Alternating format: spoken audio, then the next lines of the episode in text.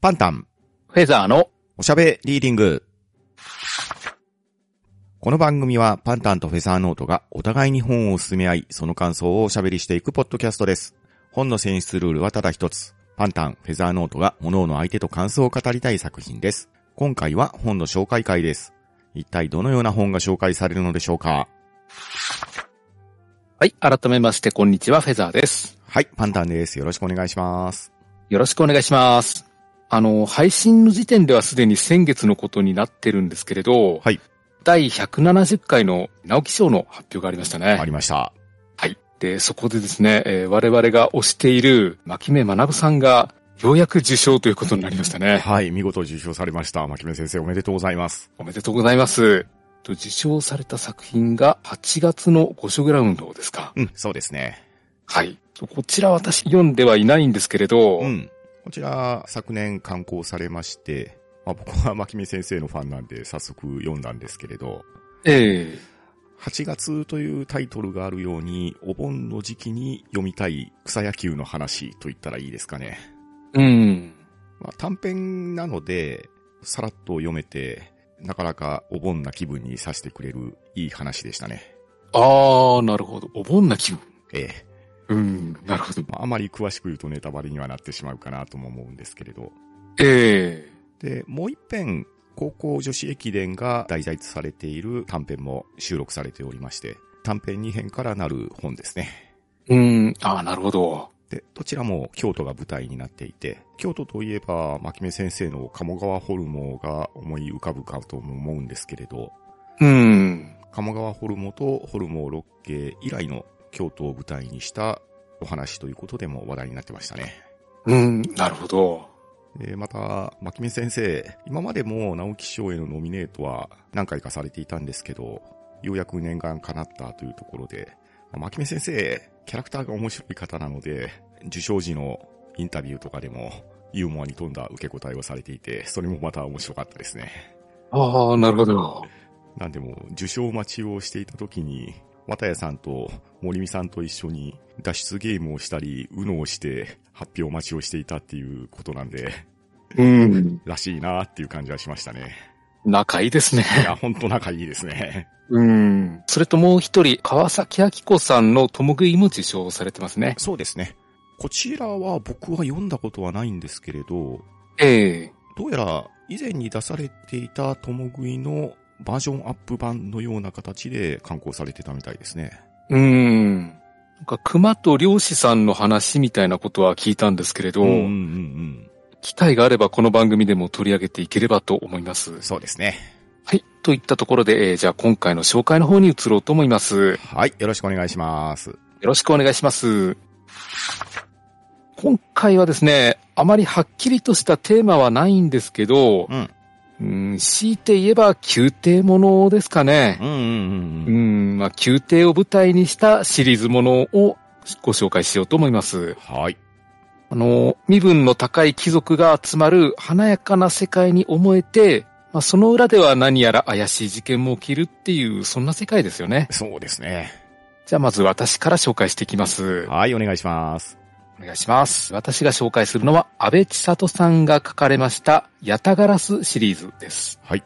えー舞台は、そうですね、昔の日本の朝廷のような雰囲気ですうん。うん一応和風ファンタジーということなんで、うん。うん。架空の世界のお話ではあるんですけれどう、ん。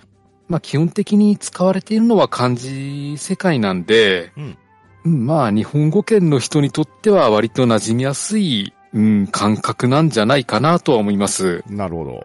で、えー山の内側と書いて山内という世界のお話で、うん。国の王子様にあたる若宮様という方が、えーお妃様を選ぶので、妃候補になる女性が宮廷に集まってきます。はい。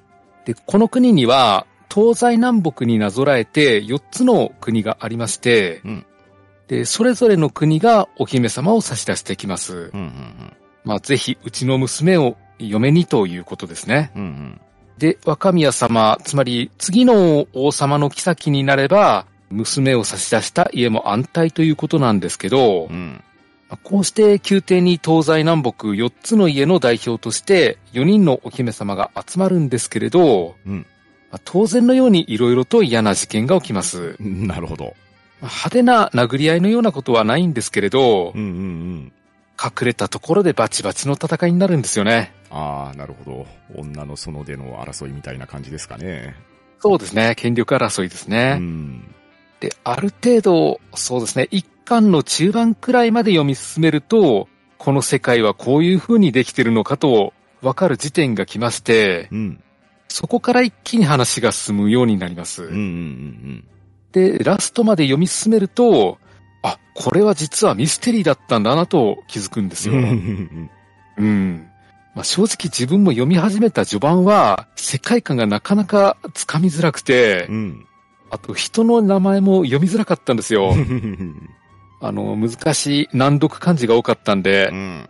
だから、なので、じわじわ面白くなっていく感じでうすんうね。んただまあ、読み終えると間違いなく面白いと思える作品なんで、うん。うん。読んでいただければと思います。そしてですね、あの、感想会では、このヤタガラスシリーズの1、2巻を合わせてお話ししてみようと思います。はい。まあ、というのも、1巻と2巻の内容が表裏の関係になってまして、うんうん。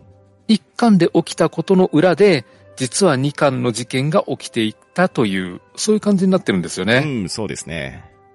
だから一巻だけでももちろん面白いんですけれど、できれば二巻も合わせて読んでいただければ、より面白いと思います。はい。えーちなみに一巻のタイトルが、カラスに一重は似合わない。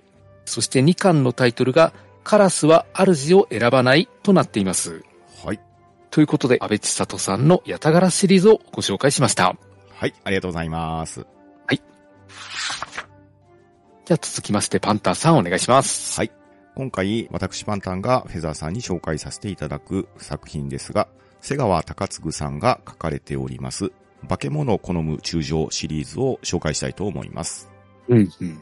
こちらの本はですね、僕も最近読んだんですけれど、読んだきっかけが、僕には幼馴染がおりまして、おう。で、その幼馴染の娘さんが今中学生なんですね。ええで、その中学生の娘さんが、これは面白いから読んだらいいよって勧めてくれた本なんですよ。うーん。で、まあ中学生のお子さんが勧めてくれる本だから、まあ軽く読めるのかなと思って読んだら思った以上に面白かったし、おっと思うところがあったので、これはフェザーさんにも紹介しようと思って持ってきました。ああ、なるほど。そういう紹介のされ方ってあるんですね。そうなんですよ。うーん。友達からね、直接本を教えてもらうっていうのは、まあよくある話でもあるんですけれど、うーん。そのお子さんから勧めてもらえるっていうのは、なかなかあまりない体験だったので、うえん。しかも読んだら思った以上に面白かったんですよ。うん、そうですね。化け物を好む中将シリーズなんですけど、こちらは時代的には日本の平安時代を想像していただいたら間違いないと思います。うん。まあ、ちょうど今年の大河ドラマもそういった時代が取り上げられているので、いいタイミングだったのかもしれないですね。あそうですね。そこで出てくるのが、右兵衛之助宗方さんという方なんですけど、まあ、この方がこのシリーズの、まあ、主人公と言ってもいいんじゃないかと思います。うん。で、右兵衛之助っていうのが、この時代の官位と言ったらいいんですかね。うん。まあ、どの辺の官位なのかって言ったら僕もいまいちよくわかんないんですけど、うん、わかんないですよね。本の説明によると中流貴族というふうに書かれてました。うん。で、この方男性なんですけれど、ええ非常に多くの女兄弟がいるんですね。うん。で、その女兄弟さんたちに囲まれた彼が今後どうなっていくかっていう側面と、もう一人の主人公、坂の江の中将信義さんという方が出てこられまして、うん。で、この坂の江の中将信義さんが表題に書かれている化け物好む中将なんですね。うん。まあ、一言で言うとパーフェクト超人な人なんですけれど、ほうほうほう。位も高い、見目麗しい、仕事もできる、腕力も強い、いうことなしな人なんですが、一つ最大の欠点があるみたいなんですね。うん。その欠点というのが、怪異好きということなんですよ。はあ、はあ。まあ、優れた人物ゆえに気候が見えるっていうようなところだと思うんですけれど、うん。平安の世の中にいろんな怪異の噂が立つんですね。ええで、その噂を確かめにのしのし歩いていってしまい、それに連れ立って宗隆さんが振り回されるというようなストーリー展開です。うん。ただ読んでいくと、その回の裏は一体何だったのかっていうところを楽しんでもらえたらいいかと思います。なるほど。というわけで、今回私パンタンがフェザーさんに紹介させていただくのは、瀬川隆次さんが書かれた化け物好む中将シリーズです。わかりました。こちらも1巻2巻の内容を取り上げていただければと思います。そうしますと、次回は化け物好む中将の感想をお送りしようと思います。よはい、よろしくお願いします。ろしくお願いします。番組へのご意見ご感想は、ツイッターハッシュタグ聴読か、gmail おしゃべりーディングアットマーク gmail.com もしくは、ポッドキャストエピソードの詳細より、Google フォームへの投稿をお待ちしております。えーそしてこの番組では皆様からおすすめの本や作家さんを募集しております。この番組で取り上げてほしい本などありましたらぜひお寄せください。それでは今回はこの辺りでしおりを挟もうと思います。お相手はパンタンとフェザーノートでした。さようなら。ありがとうございました。